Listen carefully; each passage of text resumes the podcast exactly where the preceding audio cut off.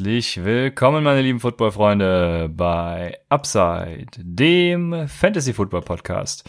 Mein Name ist Christian und an meiner Seite ist wie jede Woche Raphael. Und Raphael, du bist unter die Schreiberlinge gegangen und äh, ja, kannst mal kurz erläutern, was von dir online gegangen ist? Genau, ich bin unter die Schreiberlinge gegangen. Ähm, ja, von mir gab's äh, oder gibt's auf leadblogger.de jetzt einen Artikel, der ja, es geht um Running Back Handcuffs. Mm, es gab auf Twitter so eine kleine Diskussion darüber, ob es das wert ist, äh, die zu draften. Dann war ich ja noch bei Football Rausch zu Gast. Ähm, da hatte einer von den Hosts äh, auch gesagt, dass er Madison pickt, wenn er Cook pickt als Handcuff. Und da dachte ich mir, okay, greife ich das Thema mal auf und äh, fasse das mal zusammen, warum man, äh, soll ich spoilern? Ja, ich spoiler. Warum man keine Handcuffs draften sollte. Sehr schön. Und Rankings sind auch online, also bei lead-blogger.de sind ähm, ja, Raphael, meine und noch ein paar andere von den Experten dort ähm, online gegangen, also guckt da gerne vorbei. Ähm, damit würde ich sagen, wir machen heute übrigens, äh, sollte ich vielleicht erwähnen, in unserer 73. Folge ähm, Bounce Back Player und Mit-Tier-Targets. Yes. Mit-Tier definieren wir, ähm, oder definiere ich zumindest, ich glaube, du siehst das ähnlich, ähm, ja, sowas also bis, bis so ADP 100 auf jeden Fall. Danach werden es schon, schon so die Sleeper-Region, würde ich sagen. Und ähm, alles, was so ja, ab Runde 4, 5 vielleicht geht. Also ich habe sowieso ein bisschen spätere, aber ja. Ja, so vier, ja, vier, fünf, ja, ist, ist so der erste Teil. Also vier ist noch so der erste Teil von den, von den frühen Runden, würde ich sagen. Vielleicht kann man ja, das so eins bis vier, vier bis acht, acht bis zwölf, ne? Das würde ich sagen, ist dann so vier bis acht. Ja, das mit. passt, genau. Und genau. acht bis zwölf ist dann late. Ähm, ja, bei der Vorbesprechung ist uns dann aufgefallen, dass wir ziemlich viele Sleeper haben. Und deswegen, äh, ja, haben wir uns beschränkt auf die Top 100 sozusagen dann, ja. Genau. Bevor wir das machen, kommen wir aber zu den News. Und bei den News gibt es drei, die ich mir notiert habe. Und das ist zum einen äh, Miami. In Miami haben Al Albert Wilson, Albert Wilson, wie auch immer, und Alan Hearns haben outgeoptet.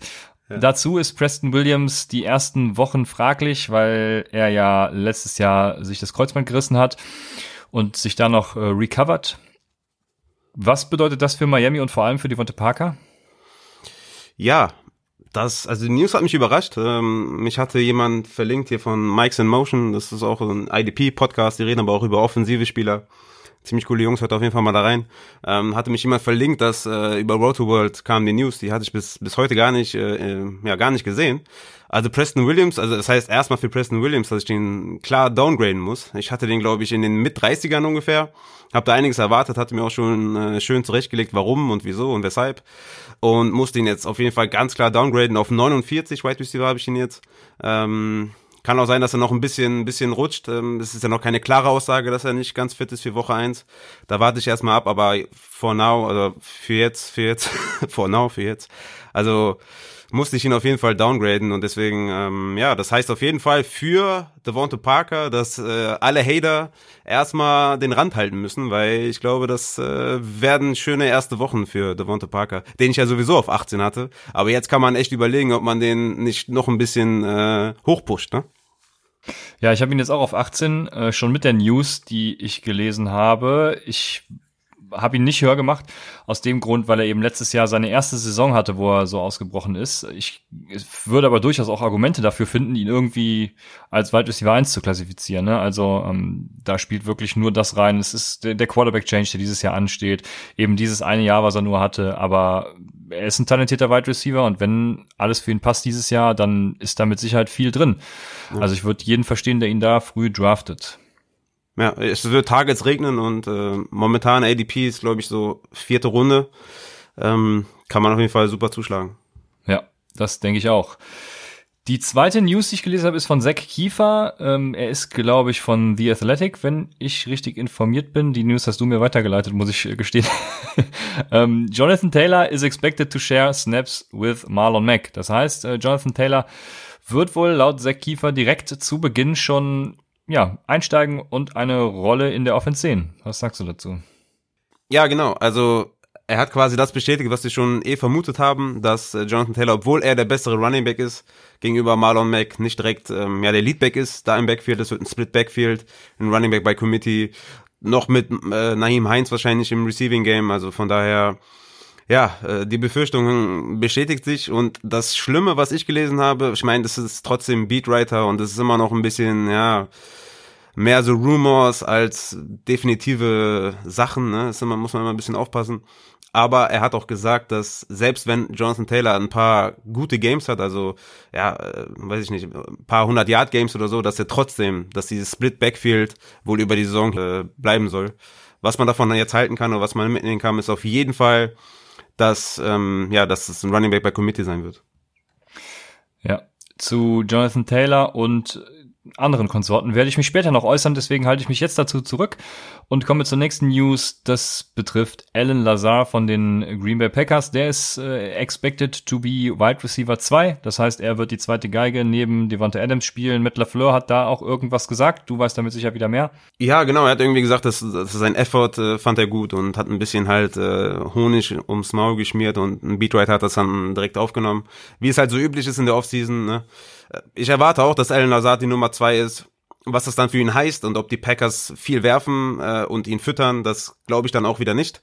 Er ist die zwei, aber ich würde jetzt nicht sagen, dass Alan Lazard ein, ja, ein High-End äh, Wide Receiver 3 oder Low-End Wide Receiver 2 ist. Für mich ist immer noch so in den 40er Wide Receiver Region.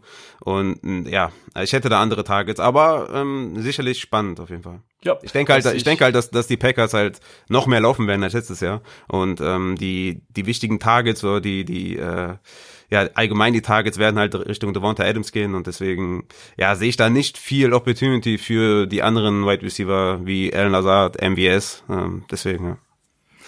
Ja, ich denke auch, dass davon dann eher, wir hatten das Thema, glaube ich, schon mal Aaron Jones profitieren wird, ne? Um, Aaron aber, Jones, ja. Genau. Ja. Ähm, habe ich, hab ich Aaron Jones gesagt? Ja, ich glaube, ja, ich habe Aaron Jones gesagt. Ich meinte ihn auf jeden Fall. Genau, damit noch ein kurzer Hinweis auf den Upside Bowl. Wir sind voll. Ähm, Patreons, die sich noch nicht angemeldet haben, können das natürlich immer noch tun. Ich bitte euch auch, das schnell zu tun, einfach aus dem Grund, dass mir dann später Arbeit erspart wird und ich Leuten wieder sagen muss, die quasi jetzt schon drin sind, dass sie doch nicht dabei sind. Ich habe extra noch mal ein paar Plätze freigelassen, aber wenn es zu viele werden, also bitte tut es jetzt, damit ich noch gegensteuern kann. Ansonsten guckt in euer Sleeper ähm, DM, was heißt DM auf Deutsch, äh, Direct Message, ähm, äh, persönliche Nachricht, äh, genau, in euer Postfach auf Sleeper. Da werdet ihr mit Sicherheit eine Einladung bekommen haben von eurem Commissioner oder ihr bekommt, ich hoffe, wenn die Folge draußen ist, habt ihr schon bekommen, äh, eine Nachricht von mir, dass ihr auf der Warteliste seid. Ähm, ansonsten guckt einfach bei Sleeper in euer Postfach. Da findet ihr entweder eine Nachricht von mir oder von den Comics. Wenn ihr nichts drin habt, dann folgt die Nachricht von mir noch. Genau. Das so zum Upside Bowl. Da läuft alles. Dann. Ja, sind richtig heiß, die Leute, ne? Was ich da im Discord-Channel gelesen habe, können es gar nicht erwarten. Und ich persönlich kann es auch gar nicht erwarten, äh, dass die, dass die, äh, dass dieser Upside Bowl losgeht. Und ich bin echt gespannt, wie das mit dem ganzen Scoring und alles funktioniert und wie geil das wird. Und ich bin mega hyped auf jeden Fall. Ja, ja, ich auch auf jeden Fall. Also es wird, denke ich, ziemlich geil. Eine Regeländerung, die wir euch noch ja quasi untergejubelt haben jetzt, ist, dass wir ähm, wir haben ja vorher schon eine Twitter-Umfrage und eine Discord-Umfrage und überall umgefragt. Mm, und es haben sich so 100 bis 120 Leute gemeldet, die Interesse am Upside Bowl haben und mit der Einschränkung, ja, wenn das äh, Konzept stimmt. Deswegen bin ich mal so von 100 Leuten ausgegangen und dachte, es rutschen auf jeden Fall in die Finalliga ein paar über die Punkte rein. Deswegen haben wir jetzt, weil wir 144 sind und zwölf Ligen sind, die voll sind, sozusagen nur der Gewinner der Ligen in den, die Finalliga kommt, ein Spiel gegen den Median eingeführt. Das dient einfach äh, dazu, dass ihr, ja, wenn ihr in einer Woche die zweitbesten Punkte habt und gegen den mit den besten Punkten verliert, dass euer Rekord nicht ausschlaggebend dann über euer ja, ähm, wie sagt man, über euer, eure Gesamtleistung ist, dass so, sozusagen einfach ein bisschen fairer für alle wird und man Rekord mit eben den meisten erzielten Punkten ein bisschen mischt. Das der Vollständigkeit halber. Dann kommen wir jetzt aber zu unseren Bounceback-Playern. Und äh, wir haben gesagt, ich fange an, weil das letztes Jahr bei mir so gut geklappt hat. Deshalb. bei mir hat's auch gut geklappt. ja, stimmt, stimmt. Wir hatten, du hattest, glaube ich, Cook. Äh, ich hatte Delvin Cook, ja. Delvin Cook, ich hatte Leonard Fournette, also das lief. Aber wir fangen jetzt an mit den Wide Receivers, würde ich sagen. Mal umgekehrt. Sonst fangen wir mal Running Backs an, aber Wide Receiver finde ich jetzt gerade mal spannender, weil zu meinem Running Back habe ich schon mal was gesagt. Deshalb Wide Receiver Odell Beckham Jr. habe ich mir da aufgeschrieben. Ist mein Bounceback-Kandidat dieses Jahr. Hat letztes Jahr anscheinend das ganze Jahr auch mit einem Leistenbruch gespielt. Ähm, was ihn anscheinend bei seinen Mechanics und seinem Speed gehindert hat. Ich finde, das ist keine Ausrede. Also wenn man spielt, dann, dann muss man auch 100% geben können und ansonsten spielt man halt nicht.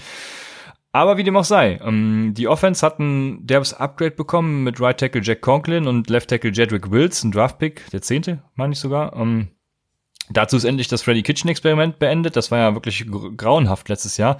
Mayfield hatte, ähm, was wichtig ist für die O-Line, Under Pressure ein Passing Grade von PFF von 59 in 2018 und 61 in 2019. No Pressure war 90 2018 und 75 in 2019. Das heißt, ähm, Mayfield kann unter Druck nicht so wirklich arbeiten, braucht Zeit. Ähm, hat mit Kareem Hunt ja auch eine schöne Anspielstation, wo es vielleicht auch mal unter Druck ein bisschen klappt, aber wie dem auch sei, er hat jetzt, ihm wird dieser Druck genommen, eben durch diese beiden Tackle-Verpflichtungen. Und was auch spannend ist, ist, dass Stefanski letztes Jahr die niedrigste äh, Rate von 11 Personal hatte, dafür die zweithöchste 12, also 12 heißt äh, ein Running Back und zwei Tight Ends und 21 Personal, also zwei Running Backs und ein Tight End, ähm, gespielt. Das heißt, es stehen immer zwei Wide Receiver auf dem Feld und die sind dann eben Beckham und Landry. Und ich erwarte im Passing Game zwar auch viel von Kareem Hunt, aber Odell Beckham wird eben der Mittelpunkt des Passing Games sein. Äh, der hatte in vier von fünf Jahren, vorletztem Jahr äh, ein PFF Passer Rating when targeted von 88, äh, letztes Jahr 70,5 von, von über 88, also nicht der Durchschnitt, sondern immer von über 88. Letztes Jahr 70,5, das heißt, er war letztes Jahr echt kacke. Ähm, seine Yards per Route Run droppten auch von weit über zwei auf 1,81. Also er hatte einfach ein beschissenes Jahr, was auch natürlich das erste Jahr mit Mayfield war. Seine Targets per Route Run sind 0,23. Ähm, das heißt, er hat auf ein Viertel seiner Routen, die er gelaufen ist, den Ball bekommen. Genau das gleiche hat übrigens Landry, von dem ich auch ein, ein guter Fan dieses Jahr bin. Äh, Yards per Route Run immer noch Top 10, außer letztes Jahr eben. Ja, ich könnte jetzt noch A-Dot und alles anführen, aber ähm, ich vermute, dass seine Targets abnehmen werden. Er wird trotzdem genug Volume sehen, ähm, trotz der Run-Heavy Offense. Und ich glaube, Odell Beckham Jr. schafft, für, schafft den Sprung zumindest in Wide Receiver 1. Ich gehe mal schwer von den Top 10 sogar aus, ja. Ja, Odell Beckham hat leider nicht mehr Eli Manning äh, als Quarterback. Ne? Das äh, hat ihm nicht gut getan, wissen wir alle. Aber ja, es, es lag natürlich an, an Freddy Kitchens. Ne? Also die, die Offense hat einfach nicht funktioniert. Ähm, die Abstimmung war nicht da, die, die Plays waren viel zu lang. Ähm, bis sich das ganze Play entwickelt hat, ist, ist die O-Line schon zusammengebrochen und Mayfield war unter Druck oder wurde gesackt oder was auch immer. Ähm, ein paar Abstimmungen haben nicht gepasst zwischen den beiden, also zwischen Beckham und Mayfield. Ich denke auch, dass, dass es ein Bounceback-Jahr wird für Odell Beckham. Er ist einfach ein krasser Wide Receiver definitiv. Und er hat einfach, ähm, ja, an, im Gegensatz zu anderen Wide Receivers äh, in der Region steht er, wird er halt immer auf dem Platz stehen, weil er halt dieser, dieser Outside Wide Receiver ist und nicht davon abhängig ist, ob man jetzt den Slot besetzt oder nicht, sondern er kann halt alles spielen. Und deswegen denke ich auch, dass Oder Beckham da auf jeden Fall ein Bounceback erwartet, weil, ähm, ja, du hast angesprochen, die, die O-Line ist um einiges verbessert. Natürlich ist die, die Ankunft von Stefanski wird wahrscheinlich eher ein bisschen äh, run-heavy sein, aber die wichtigen Targets und ähm, ähm, ja, den, den Großteil der Tages wird Odell Beckham bekommen und ich glaube auch, dass das, dass das einiges wird. Äh, bei Landry muss ich aber sagen, da habe ich ein bisschen Bedenken. Ähm, aufgrund eben eines äh, Kareem Hunts aus dem Backfield, aufgrund von Austin Hooper äh, auf Tight End, glaube ich, dass, Kareem, äh, dass äh, Jarvis Landry da ein bisschen äh, ja, dass er da sein sein Upside ist, wird sehr limitiert sein, glaube ich. Äh, deswegen bin ich da, was Jarvis Landry angeht, ein bisschen raus, aber bei Odell Beckham bin ich auch all in. Ja, bei Jarvis Landry bin ich vor allem raus, weil das hatten wir gar nicht in die News gepackt, merke ich gerade. Der ist doch auch verletzt, ne? Ja, äh, der, der wurde, wurde wieder aktiviert von der Pub-List. Ähm, okay. Ist wieder aktiviert. Hatte ja diese Verletzung. Ähm, da muss man auch wirklich auch ähm, bis, ja, bis, bis zur ersten Woche dann abwarten, wie fit er wirklich ist. Und es kann wirklich sein, dass er in den ersten ein, zwei, drei Wochen vielleicht, ähm, ja, nicht so einen hohen Snapshare hat, ne? Aber das muss man alles noch beobachten. Ähm, er ist zumindest schon mal runter von der POP-List. Ja, alles klar. Ne, dann, äh, ja, Jarvis Landry. Aber als, so als, als die Surgery war, hieß es, dass, ähm, dass Woche eins in Gefahr ist, auf jeden Fall. Ja, genau. Und Jarvis Landry ist für mich immer so ein Wide Receiver, den, ich weiß nicht, den will ich nie haben, aber irgendwie bringt er trotzdem die Leistung. Das ist ganz komisch. Das ist ja, genauso stimmt. wie so ein Devonte Parker. Ähm, deswegen verwechsel ich die beiden übrigens auch immer. Wir hatten es eben im WhatsApp-Chat. ja. ja. Ähm, das mit den Plays fand ich ganz interessant, was du gesagt hast. Ich weiß noch, dass ich, also, dass sie in der Preseason so unfassbar geile Offense gespielt haben, was dann eben halt auch ihre Vanille-Offense war, ne? Also Preseason, ja. da spielt man ja immer nur Scheiße. Ähm, genau. ich kann mich noch an einen Player erinnern, wo ich richtig abgegangen bin, mein, in, in der, ähm, in der, in der, äh, am Anfang der Folge haben wir immer so ein bisschen Revue passieren lassen, was in der Preseason passiert ist. Und da war so ein ja. Four Vertical Play auf einen Joku und so und ich bin, war richtig hyped äh, mit der Browns Offense und dann kam eben dieser Scheiß, den du eben angesprochen hast. Also, ja, ja das war nochmal ein guter Hinweis. Ja. Ja, dann mache ich weiter mit, äh, also ich glaube, es ist auch einer deiner Bounceback-Spieler, Juju Smith-Schuster. Ich glaube. Ja, das ist korrekt, äh, genau. Ne? Ich hatte ähm, schon gehofft, dass du ihn nimmst, deswegen habe ich extra meinen anderen genommen. Sehr gut. Letztes Jahr ähm, übrigens mein mein mein Bass-Spieler, aber ja, aber dieses ja. Jahr dieses Jahr läuft's. Ja, ja, ich ähm, habe dem Talent trotzdem vertraut letztes Jahr, aber äh, ja, es haben ein paar Faktoren eine Rolle gespielt, warum Juju ja, ein Bust war klar. letztendlich.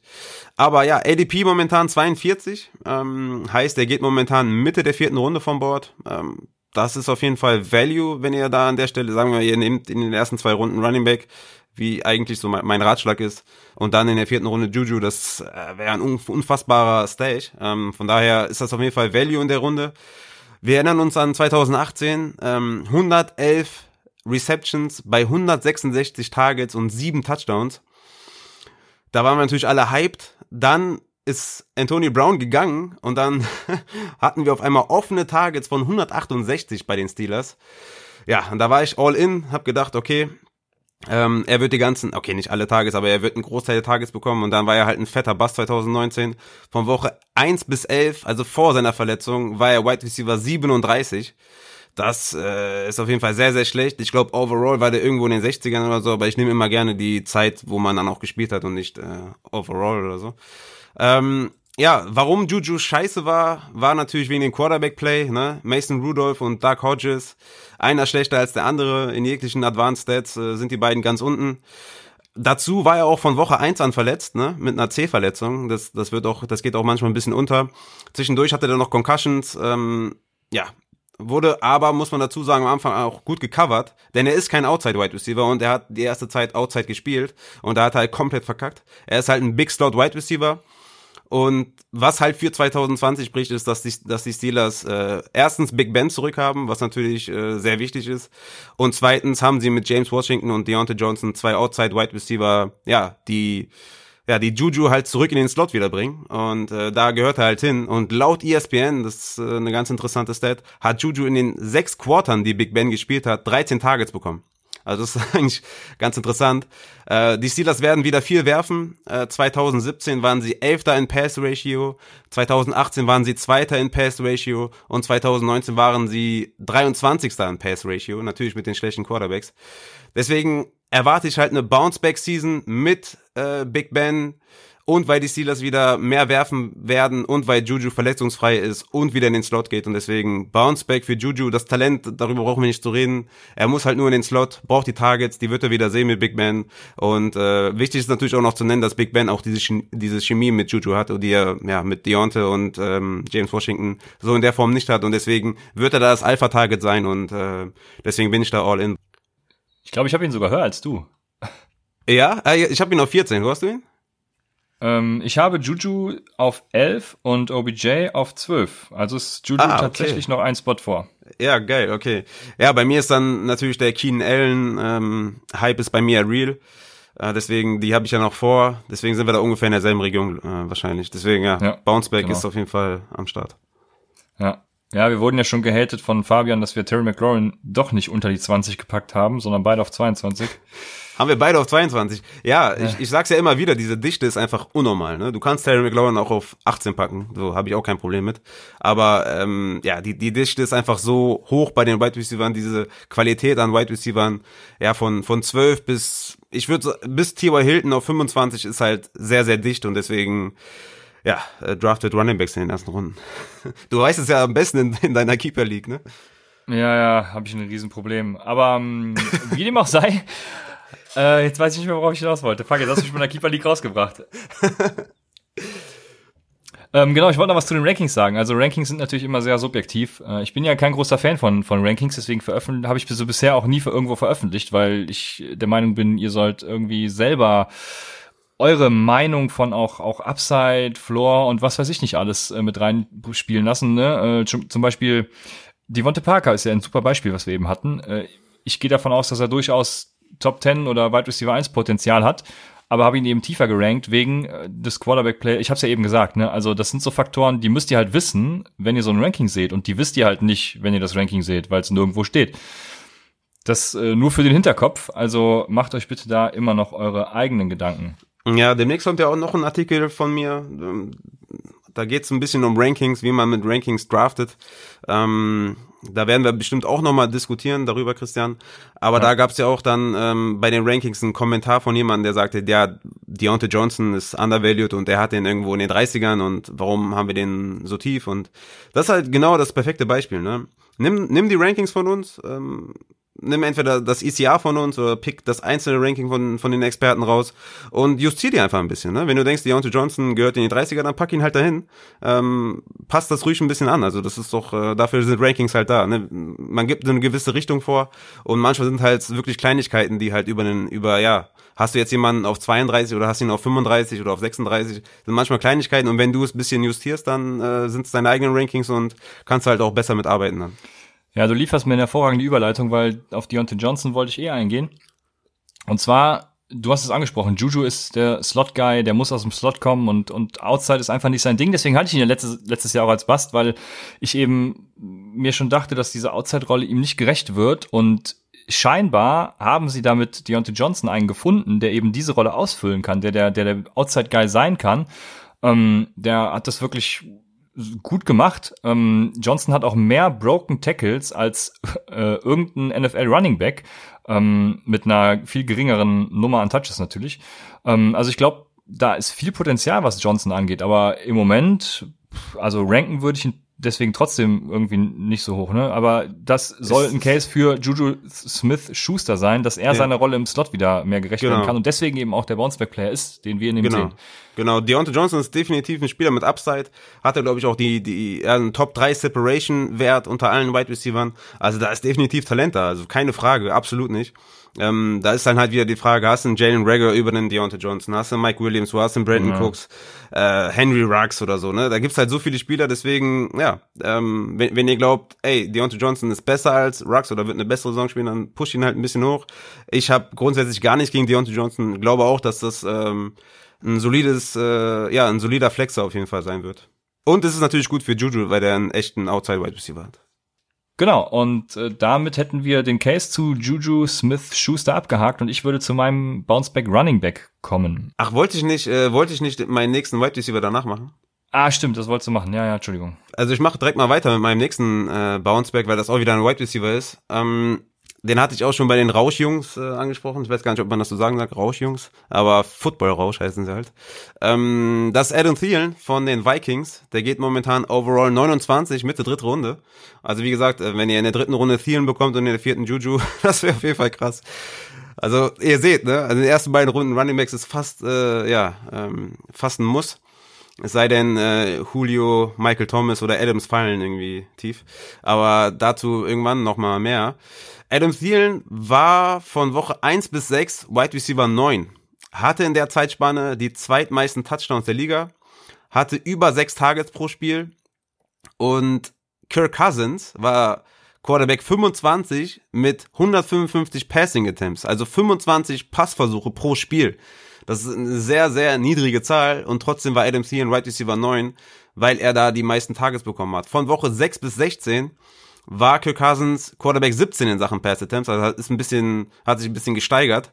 Im Schnitt dann pro Spiel hoch auf 31,8 Passversuche. Leider war Adam Thielen halt da raus äh, wegen der Verletzung. Hatte dann hier und da, also in Woche 9 zum Beispiel ein Target, äh, das habe ich dann rausgenommen. Woche 15 hat er 50 Prozent der Snaps der Snaps gespielt, ist auch ohne Wertung. Woche 16 auf Biegen und Brechen irgendwie äh, im Lineup gewesen, hatte vier Targets, auch ohne Wertung. Also diese diese Bust-Wochen von Adam Thielen hatten halt seine Gründe, weil er einfach nicht fit war. Und Adam Thielen ist wieder fit, er ist einer meiner absoluten Bounceback-Spieler. Ich habe richtig Bock auf Adam Thielen. Also ich werde gucken, dass ich den überall bekomme. Stefan Dix ist weg. Also da sind ganz viele Targets offen. Und Adam Thielen ist diese Touchdown-Maschine ähm, in, ja, seit Beginn seiner Karriere. Und deswegen sehe ich da auf jeden Fall eine, mindestens eine 1000-Yard-Season. Mindestens, ja, ich, ich würde sagen, acht bis zehn Touchdowns sind da auf jeden Fall ähm, sehr realistisch. Und von daher, Adam Thielen müsst ihr draften. Ja, ähm, das kann ich unterschreiben. Das einzige Problem, was ich mit Thielen habe, ist genau dasselbe eigentlich, was ich letztes Jahr mit Juju hatte. Und zwar dadurch, dass Stefan Dix raus ist, wird er vermutlich äh, eben nicht mehr diese, diese Matchups gegen irgendwelche Slot-Corner oder Linebacker sehen, sondern tatsächlich auch ja, weiß ich nicht, äh, in Double Teams geraten, was auch immer. Aber äh, wenn Dix nicht gespielt hat, hatte Thielen einen Target Share von 25,1 Prozent, was echt ein guter Wert ist. Also zum Vergleich mal ausgenommen von Michael Thomas und die Andrew Hopkins, die einen relativ hohen Target Share in 2019 hatten oder auch die Devonta Adams mit 29 Prozent, kommen dann dahinter so Leute wie Allen Robinson mit 27, Jarvis Landry mit 26, Julio Jones mit 25 Prozent, Keenan Allen mit 25 Prozent, Julian Edelman, Cortland Sutton, Odell Beckham 25 Prozent. Also das ist die, die Top-Tier-Range quasi an Target Share.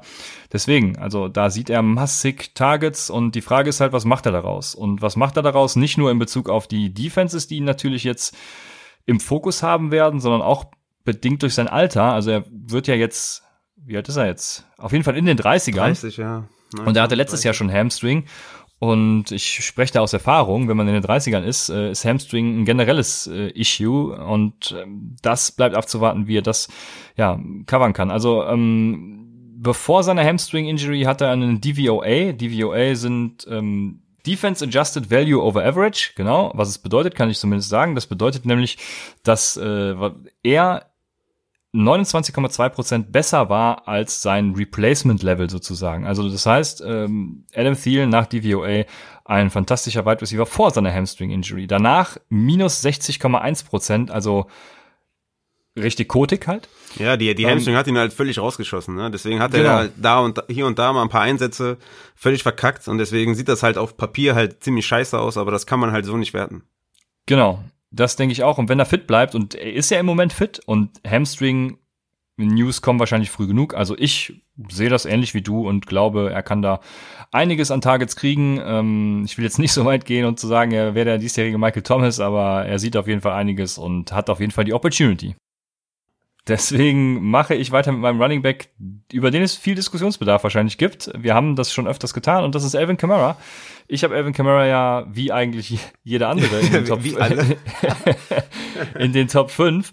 Ähm, er hatte, war letztes Jahr Running Back 16 Fantasy Points per Game und ist von daher, also ich erwarte dann einen klaren Bounceback. Running Back 16 ist nicht das, was er leisten kann.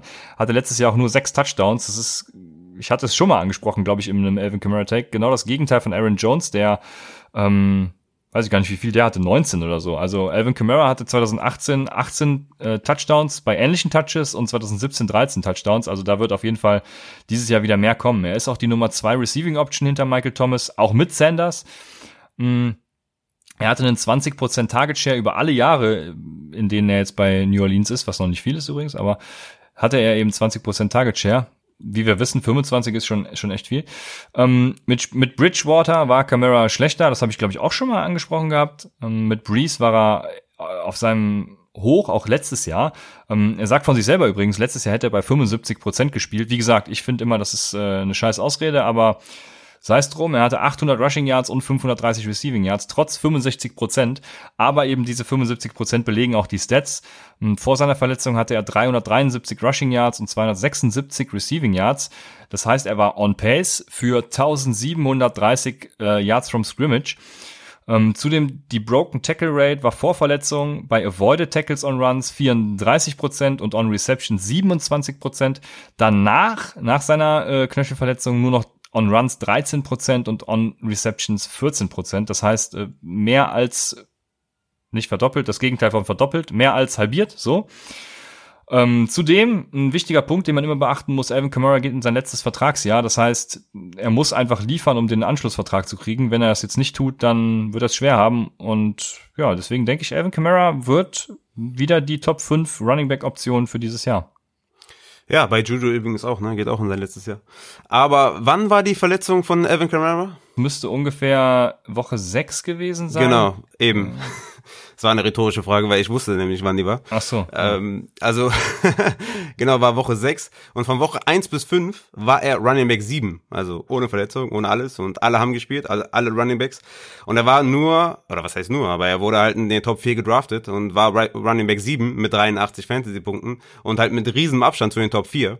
Deswegen würde ich ihn auf gar keinen Fall in die Top 4 packen. Also das halte ich für auf jeden Fall für einen Riesenfehler, ähm, weil er das letzte einfach nicht gezeigt hat. Und ja, wir nähern uns einfach auch äh, Alvin Kamara's Floor. Mir wurde ja schon vorgeworfen, dass ich ihn irgendwie hate, ähm, als wir die Rankings veröffentlicht haben. Aber das ist gar kein Hate. Also Kamara ist geil, ich mag ihn und ich würde ihn auch picken in der ersten Runde, wenn er zu mir fällt. Ich würde ihn halt nur nicht unter den Top 7 picken, ähm, weil ich da einfach andere Running Backs möchte. Weil diese, ähm, ja, er hat 2017 15,5 Touches für einen Touchdown gebraucht, 2018 äh, 15,28 Touches für einen Touchdown und 2019 halt 60,5 Touches für einen Touchdown, was natürlich äh, exorbitant mehr ist an Touches zu ähm, Touchdown. Von daher glaube ich halt, dass diese zwei, also die 2017er und 2018er Season seine absoluten High-Ceiling-Saisons waren und ähm, die 2019 halt sein sein Floor und deswegen ähm, ja sehe ich einfach nicht, wie man den äh, in den Top 4 draftet, ähm, weil das ist einfach, das ist einfach das Top-Tier, wenn, wenn du mich fragst. Und deswegen ist, ist halt mein Running Back 9. Und ähm, ja, äh, ich würde den Backend Runde 1 draften.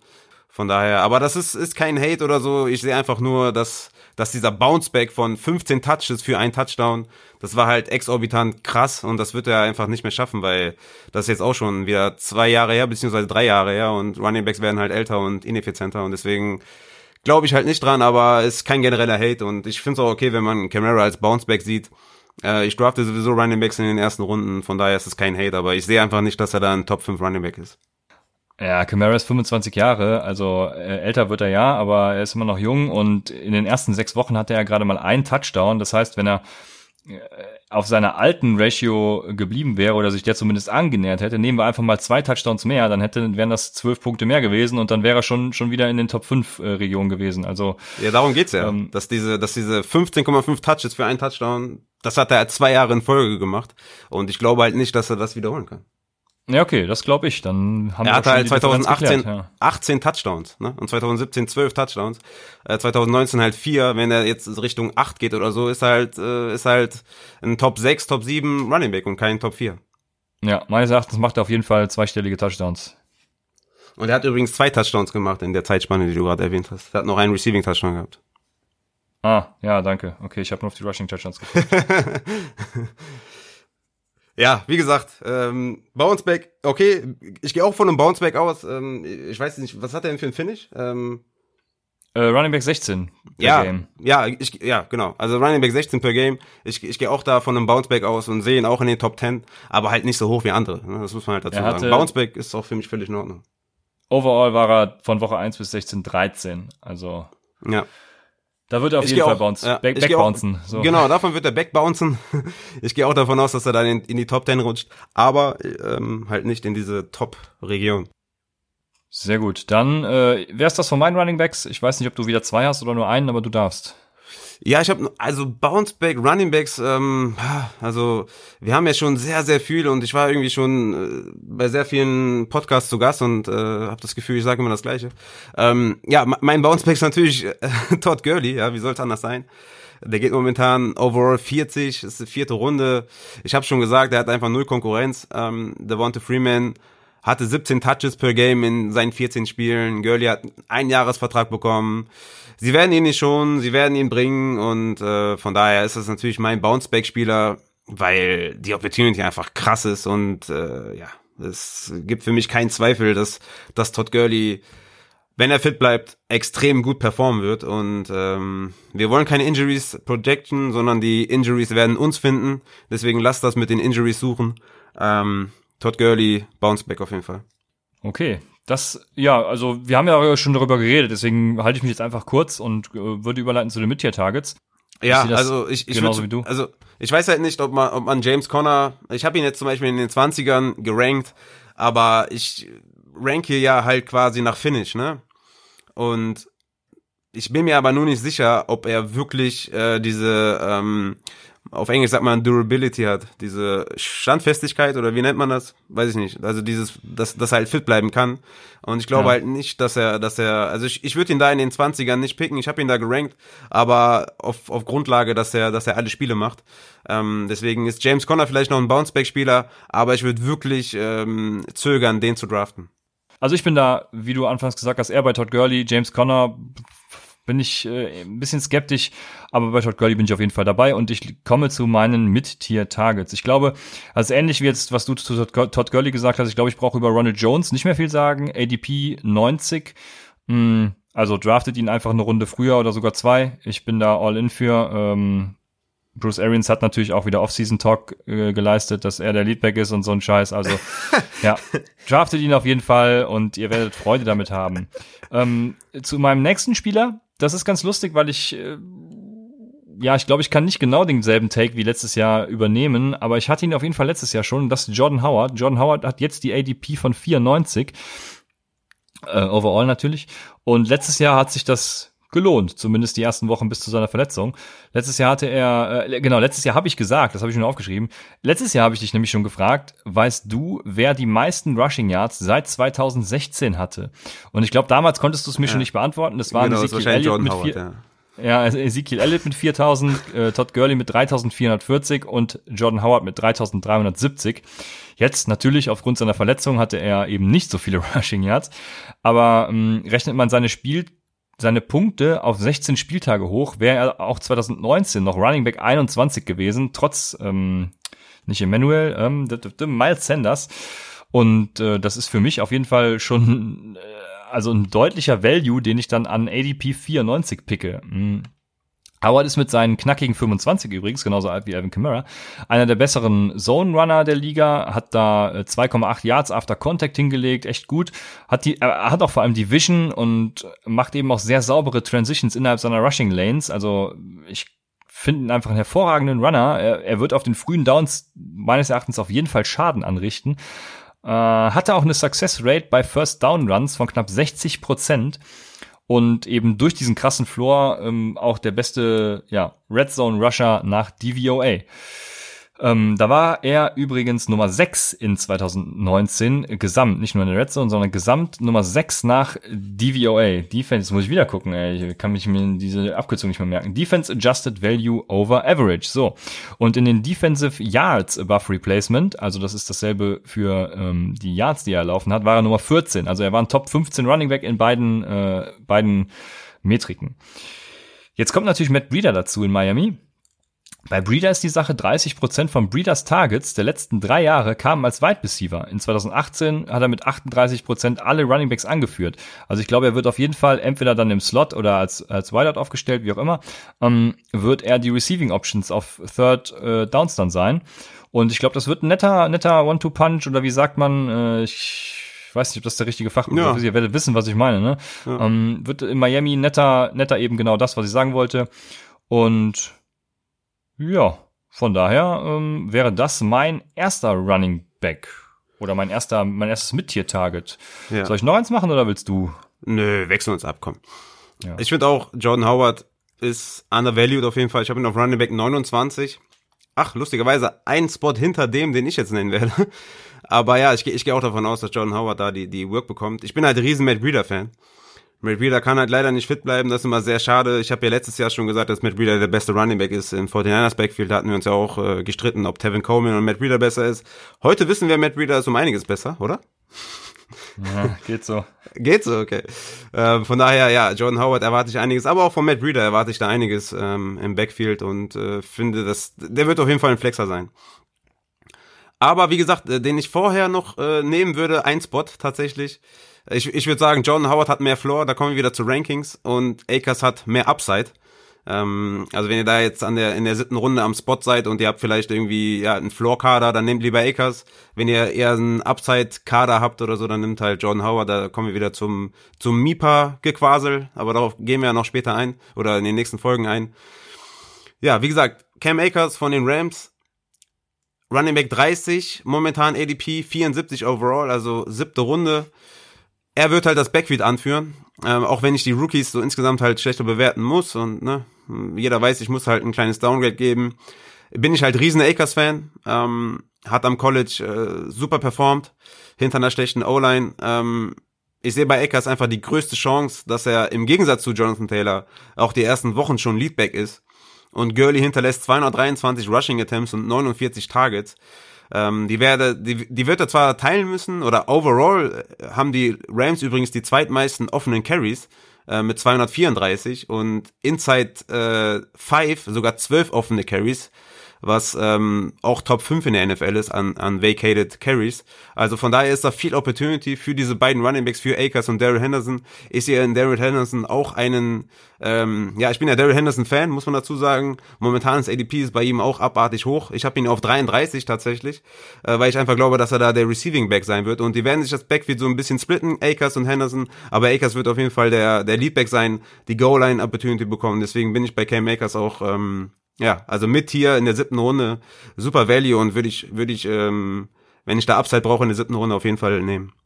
Ja, ist ein guter Punkt. Ich habe nachdem die Rankings online gingen und so ein paar Diskussionen auch bei Twitter geführt wurden, ähm, habe ich mir überlegt, man müsste eigentlich, weil diese Rankings sind ja so krass durch den Recency Bias auch geprägt. Also das heißt, Rookies bewertet man immer ein bisschen schlechter und Michael Thomas geht überall auf eins, außer bei mir natürlich.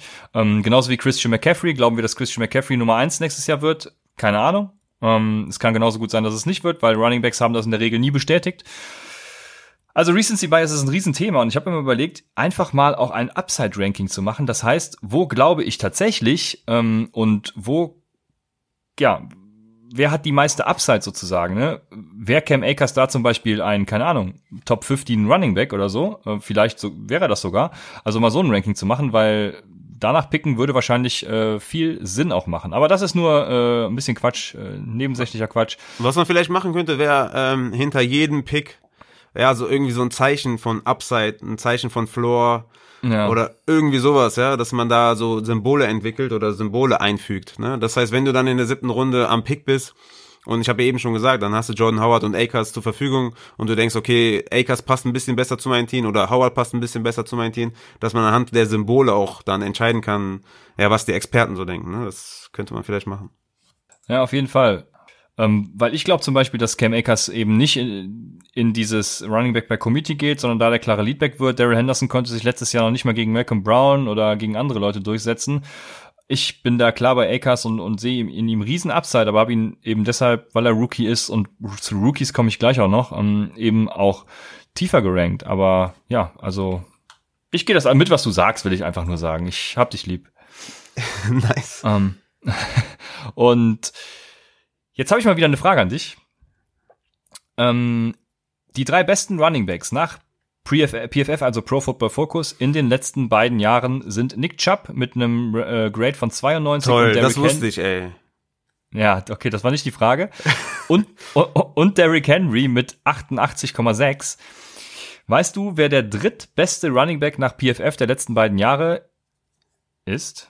Ah, also Lamar Jackson war auf jeden Fall irgendwas mit Broken Tackle da ganz oben dabei.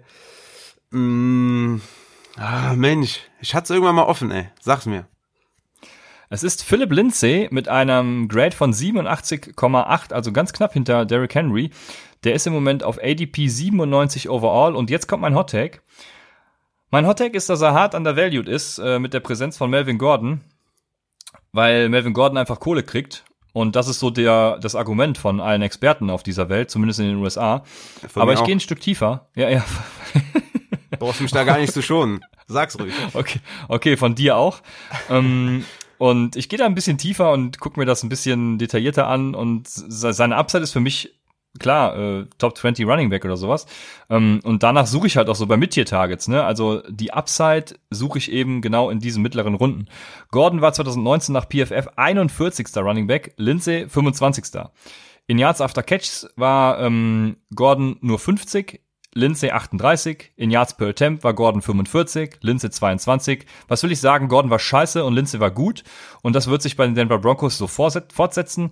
Äh, Lindsay ist nur einer von vier Running Backs mit 300 plus Rushing Attempts und keinem Fumble. Gordon hatte letztes Jahr alleine vier Stück davon. ja, okay, da kam der aber gerade wieder und hat, äh, war noch ja, nicht ja, ja. fit. Naja, komm, ja, äh, alles im Kontext betrachten, ja. Ja, also Lindsay hatte auch Back-to-Back 1000 Yard Seasons. Äh, ich erwarte auch ein Receiving Comeback von ihm übrigens. Äh, er war 2009 letzter nach äh, Defensive, äh, jetzt muss ich ne, diese DYAR, man kennt die ganzen Abkürzungen, aber so, äh, Defensive Yards Above Replacement, so. Ähm, da eben auch kurze Swing Pass, also Defensive Yards Above Replacement, ich sag's nochmal, ist äh, sozusagen der Wert, ähm, den er besser war als ein durchschnittlicher fiktiver Running Back äh, der NFL. So, und da war er eben komplett scheiße. Letzter.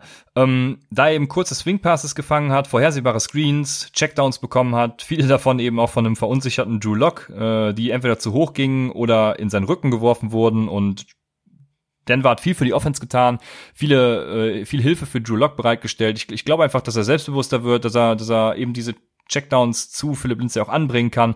Also ich erwarte nicht nur das, das Rushing, den Rushing Floor von Philipp Lindsay, sondern auch, dass er im Receiving Game äh, eben genauso, mindestens genauso gut wie Melvin Gordon ist. Man kann jetzt damit argumentieren, dass Melvin Gordon die Goal-Line Carries sehen wird. Das gehe ich vielleicht noch mit, aber ich finde Philipp Lindsay einfach geil und das ist mein Hot Take. Ja, wer, wer und das find, ist eben auch die Upside, wenn jetzt wieder irgendjemand mit den Rankings kommt. Das ist eben die Upside, die ich nehme in mittleren Runden. Und ich habe natürlich Gordon höher als Philipp Lindsay, aber äh, ich sag, wie es ist. Ja, ist, ist definitiv ein Hottake. Also ich bin auch Philipp Lindsay-Fan, warum auch nicht, ne? Back-to-back, äh, 1000 Yard Season, hast du ja schon gesagt. Ich denke auch, dass er die Austin Eckler-Rolle bekommt äh, in dem, bei, bei den Broncos. Und deswegen ist er für mich auch ein Flexer, ein High-End-Backup, Running Back dazu, äh, mit Standalone-Wert. Ähm, ja, also ich, ja, das, das Problem ist an deinen Stats, die du aufgezählt hast, es interessiert ja keine Sau. Es interessiert einfach nicht, okay? Melvin Gordon bekommt 16 Millionen in zwei Jahren, hat 13,5 garantiert bekommen, also 13,5 Millionen garantiert. Und das zählt halt, ja. Also die haben ihn bezahlt, das heißt, die werden ihn einsetzen. Pat Schirmer ist auch ein, ist auch ein äh, Coach, der, der halt ein, ein, also ein Running Back featured. Ähm, von daher sehe ich bei Philip Lindsay halt nur Receiving Upside. Ähm, Melvin Gordon hatte in neun, in dieser neuen Spielespanne bei den, bei den Chargers sieben Touchdowns am Boden. Ja? Ähm, er hatte 13 Attempts inside five, hatte da sechs Touchdowns. Er war die letzten zwei Jahre auch e-, effektiv gegen, gegen Stack Boxes. Also laut Next Gen Stats hatte er, äh, war er Platz zwei in Yards per Carry gegen Stack Boxes, Platz zwei in Big Runs äh, gegen Stack Boxes und Platz zwei in Rushing Touchdowns gegen Stack Boxes. Also, ähm, ja, also so kacke ist er nicht, ja. Äh, er hat auch die NFL von 2016 bis 2018 in Broken Tackles angeführt, Melvin Gordon. Und ich gehe auch davon aus, dass die, dass die Broncos halt mit so vielen Waffen und mit, äh, ja, mit Pat Shermer als, äh, als Offensive Coordinator, dass da auch nicht so viele Stack Boxes mehr sind und Melvin Gordon ist da leichter hat. Ja, deswegen denke ich, klar, also Melvin Gordon ist da auf jeden Fall das bessere Value ähm, als äh, Philip Lindsay, auch wenn er deutlich später geht. Ähm, ich glaube aber, dass dieser Ausfall von Javon James ähm, ja ein bisschen Hit bekommt für die ganze O-Line. Äh, aber gut, ähm, das werden wir dann sehen, wie, wie sich das dann da zusammenstellt. Ich glaube, die sind so von einer Top 15 O-Line zu einer ja, so Top 20 oder so O-Line geworden, aber ähm, das muss man ja nochmal genau schauen. Melvin Gordon sehe ich auch äh, zum Beispiel im Bounceback, obwohl er, er war ja quasi schon, äh, als er zurückgekommen ist, hat er super performt. Der war Running Back 10 von Woche 8 bis 16, per Game Running Back 11. Also äh, das ist sein Floor. Er war ja letztes Jahr auch schon scheiße und trotzdem war er Running Back 10. Ne? Von daher interessiert niemanden, ob, ob du gut bist oder schlecht bist. Bist du bezahlt, dann spielst du auch.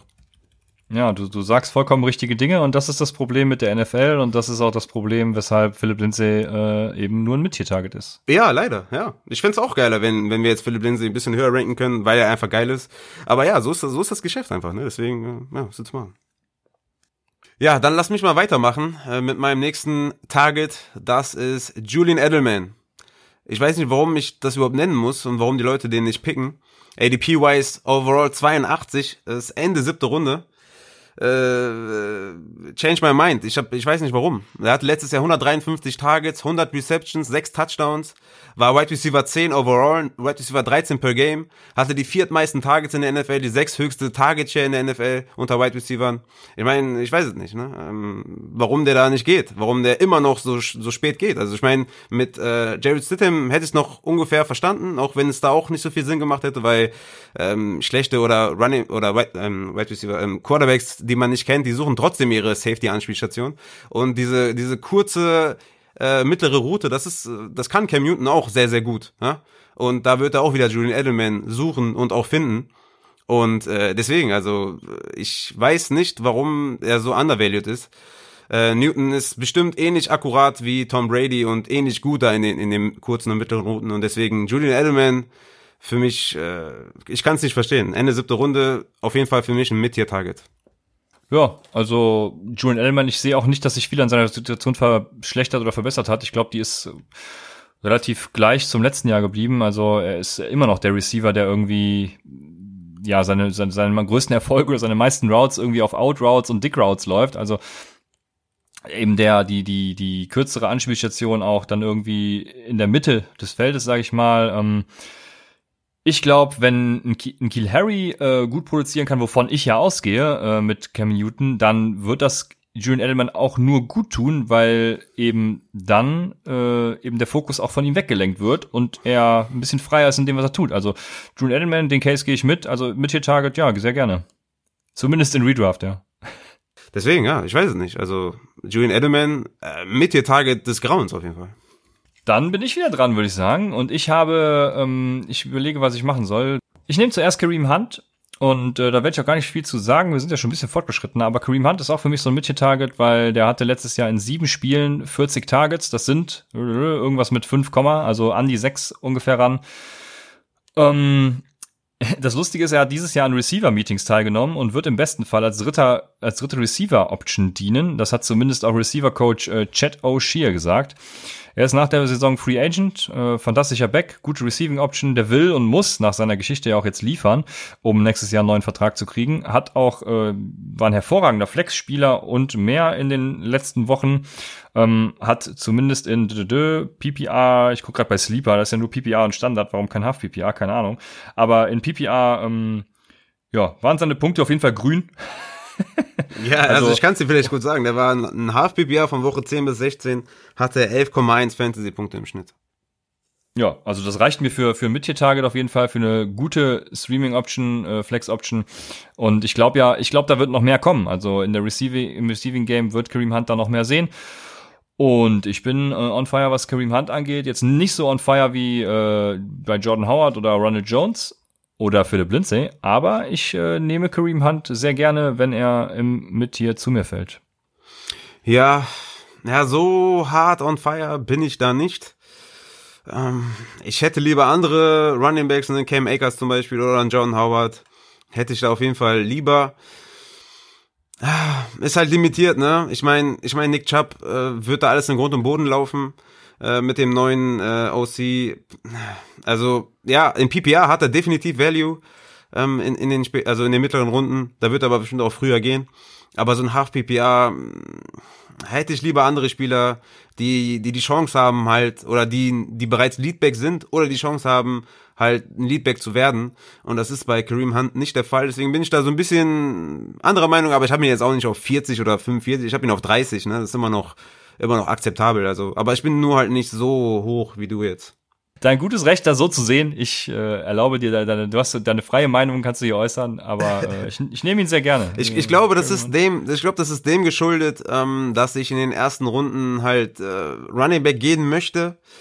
Zumindest ist das der Plan, ne? wie das Board einfällt, muss ich halt dann dementsprechend reagieren. Aber es ist halt dem geschuldet, dass ich dann da in, in, den, in den mittleren Runden mehr auf Upside gehen möchte. Ähm, also ja, okay, die bringt der Kareem Hunt nicht so, ja, das stimmt. Nicht so, ja, weil er einfach nicht die Chance hat, ne, da ähm, der, der Leadback zu werden oder halt, ja, 15 Touches zu bekommen oder so, da wird halt sehr, sehr viel an Nick Chubb gehen.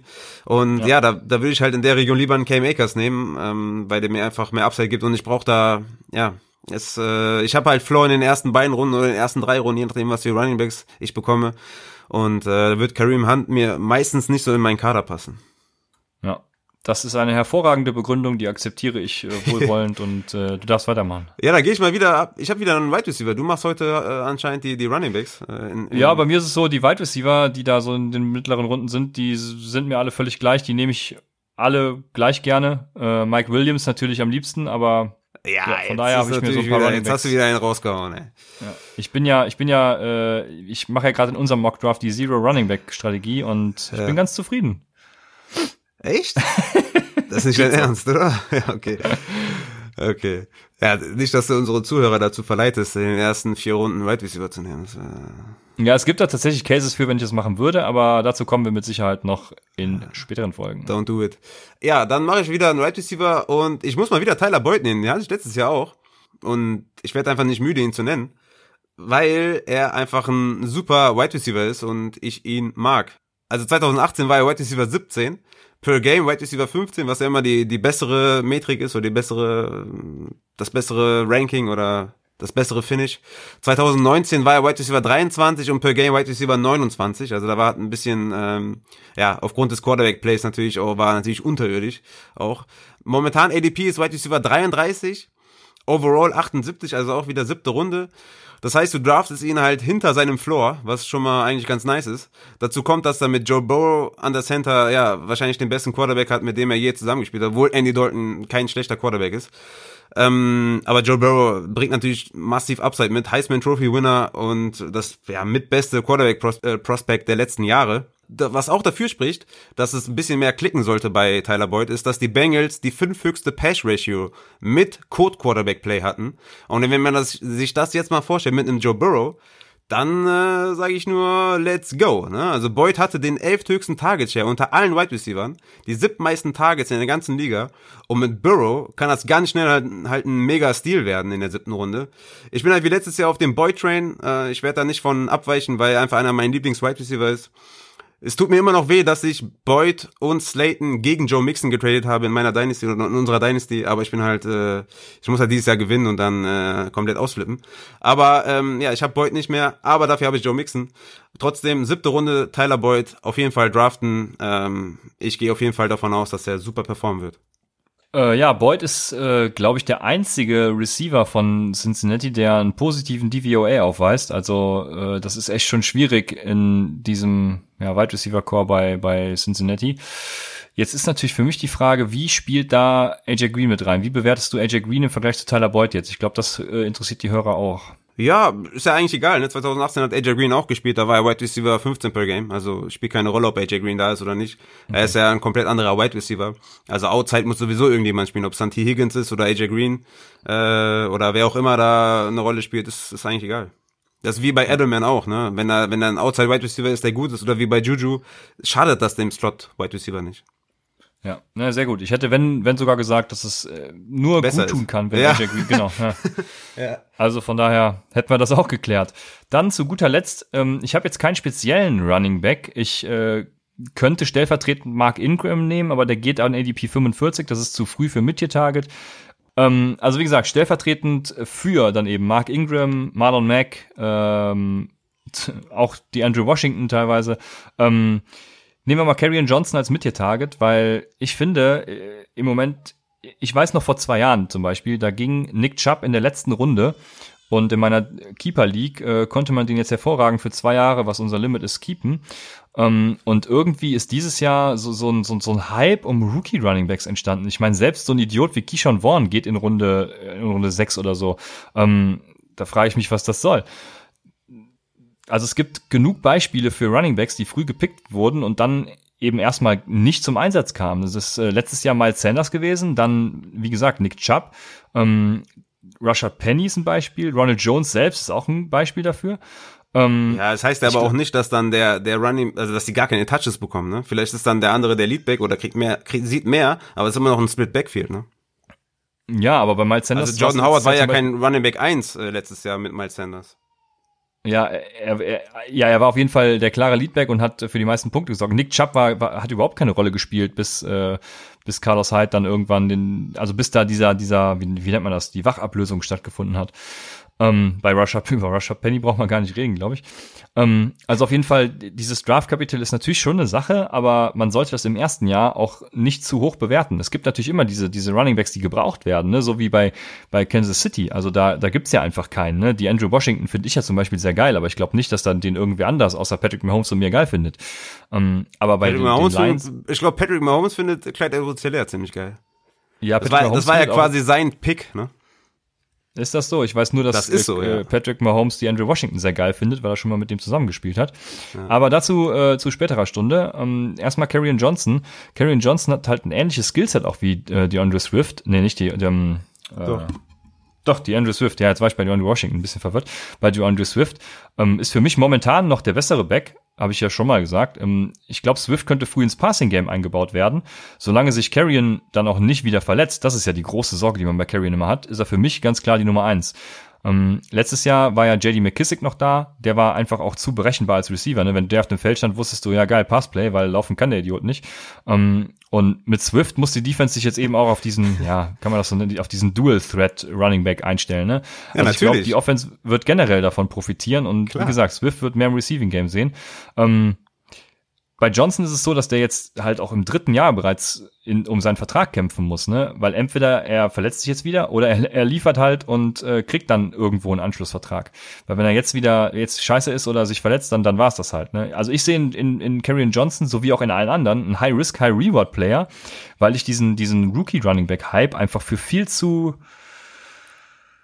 ja fehl am Platz halte und viel zu overhyped mir die ganze Sache ist.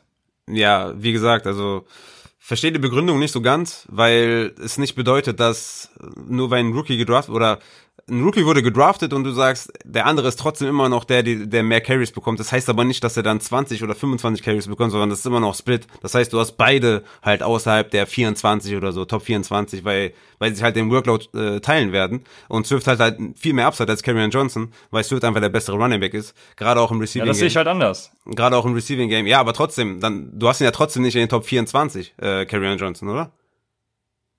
Nee, ich habe ihn genauso, genauso tief, weil äh, ich rein vom Floor her eben auch davon ausgehe, dass, dass es äh, in irgendeiner Art und Weise einen Split gibt, weil du, wie du eben schon sagtest, die NFL genauso behindert ist. ja. Das muss ähm, man ja auch mal so auf den Punkt bringen. Ja, ja, also Swift, ähm, ich bin ein riesen Swift-Fan, vielleicht bin ich noch ein bisschen biased. Ähm, ich habe ja, dieses, ich hab ja dieses Jahr ein bisschen, ähm, oder ich habe ja, ja Tape mir angeschaut und habe mich da auf jeden Fall verliebt in ihn. Für mich war er der beste Running Back der Klasse. Ähm, er ist für mich der bessere Running Back. Ähm, er ist der bessere Receiver. Ja, Swift all in. Also ich sehe da viel, viel mehr Upside als bei Karrion Johnson und würde niemals Karrion Johnson über DeAndre Swift draften, nur weil äh, Karrion Johnson schon vorher da war. Also die, die Begründung macht halt irgendwie für mich nicht so viel Sinn. Also letztes Jahr hättest du auch lieber Miles Sanders gedraftet als Jordan Howard. Ja, in Dynasty auf jeden Fall, aber. Ja, aber auch äh, in Redraft, weil das, das limitiert doch total sein Upside, wenn neben dem ein, ein junger, guter äh, Running Back ist, der, der, der dynamischer ist. Warum soll ich dann den, den Running Back draften, der, der schon vorher da war? Das äh, weiß ich nicht. Die ich glaube, äh, verstehe ich nicht. Ich, ich glaube, ich glaube, Miles Sanders ging letztes Jahr in Runde 4 oder so. Also ich hätte keinen von beiden gedraftet. Ich habe auch letztes Jahr, meine ich, sogar gesagt, dass ich Miles Sanders von Miles Sanders absehe, außer in Dynasty halt. Ähm, von daher hätte ich da keinen von gedraftet. Aber ich will einfach nur den Case machen, dass diese, dieser Rookie Running Back Hype, also ihr, ihr werdet damit ins Verderben rennen. Das ist einfach meine Sache. Ja, es kommt drauf an, bei, bei welchem, bei welchem Rookie, ne? Bei dem Keyshawn Vaughn, okay, da wurde jetzt auch schon Coaches Speak betrieben. Ähm, ja, weiß ich nicht, bei einem, bei einem, ich meine, die anderen äh, Running Backs, ich meine, äh, bei Jonathan Taylor wurde jetzt auch schon gesagt, dass es ein ganz klares äh, Committee-Back ist. Und das wird halt bei den Lions auch so sein. Ne? Und da nehme ich lieber einen Swift, der mehr Upside hat als einen Carrion Johnson. Also wir können gerne zum Beispiel bei Jordan Howard und Miles Sanders bleiben. Ne? Da waren wir ja eben stehen geblieben. Äh, Jordan Howard war, bis er verletzt war, Running Back 15 und Miles Sanders war Running Back 27. Ähm, Jordan Howard hat 11,8 Punkte pro Spiel und Miles Sanders 9,7. Äh, also genau dasselbe ist eben meines Erachtens auch bei vielen, ähm, bei vielen dieser Rookie Running Backs dieses Jahr der Fall. Ich kann halt nicht sagen, bei welchen es der Fall sein wird. Ne? Das ist eben das Problem. Aber dieser Hype ist für mich äh, einfach nicht erklärbar. Ja, aber ich, ich sehe auch äh, ehrlich gesagt gar keinen richtigen krassen Hype. Ähm, oder bevor wir uns jetzt zu sehr hier an diesem einen Fall äh, John Howard Miles Sanders äh, aufhängen, bei dem es ja eben so ist, was, was willst du? Willst du einen, der hinten raus dann eben kommt oder einen, der vorne weg äh, kommt? Genau derselbe Fall ist es ja bei Nick Chubb. Bei Nick Chubb ist es nur noch, noch krasser zum Beispiel gewesen. Ähm, wie gesagt, die beiden sind ja nur, nur äh, zwei Fälle von vielen. Nick Chubb hat bis Woche 2, 4, 6, bis Woche 7 äh, eine Snap Percentage von 4, 5, 6, 4, 14, 9 Prozent gehabt. Also der stand quasi gar nicht auf dem Feld, hatte 3, 2, 2, 3, 3, äh, 3 Rushing Attempts, gar nichts geliefert und kam dann eben auch genauso wie Miles Sanders hinten raus. Also aber hier ist das auch ein bisschen anders, weil Swift natürlich auch ein klarer Receiving Back ist, ne? Der wird natürlich öfter auf dem Platz stehen als jetzt ein Nick Chubb, weil der das Element gar nicht mitgebracht hat, um komplementär zu High zu sein, ne? Und Swift ist ja halt ja, der Receiving Back am Anfang auf jeden Fall. Ja, ja Hyde ist im Endeffekt genau dasselbe. Dem wird auch immer nachgesagt, er kann nichts im Receiving, obwohl ich da ja auch anderer Meinung bin, aber ähm, er wird da zumindest nicht eingesetzt. Und äh, im Endeffekt ist es genau dasselbe wie hier. Kareen Johnson hat genau dasselbe Skillset wie Swift. Äh, Nick Chubb hat genau dasselbe Skillset wie, wie ähm, Carlos Hyde. Also ich sehe da auch wieder zum Beispiel ein ähnliches, ähm, ein ähnliches, einen ähnlichen Verlauf. Ja, die, die, die beiden trennen zwei Runden, ne? Also Swift geht in der sechsten Runde und Karrion Johnson in der achten. Ja, da draftet man halt das, das Upside, das Seeding in der sechsten Runde ähm, von Swift. Wie gesagt, für mich ist er der bessere Receiver. Ähm, deswegen ist da auch ein, ja, die zwei Runden Differenzen für mich auch angebracht, weil Karrion Johnson ja mir da nicht viel gibt. Und ich denke halt, dass Swift ihn outperformen wird. Okay. Wie gesagt, ich wollte nur den Case machen, dass dieser Rookie Running Back, äh, dass die mir viel zu früh gehen. Und ich denke, damit können wir es dann belassen. Äh, nächste Woche wie gesagt, wir haben noch so ein paar Sleeper-Kandidaten, die werden wir dann nächste Woche vorstellen. ein paar. Ich habe äh, 20 Stück oder so.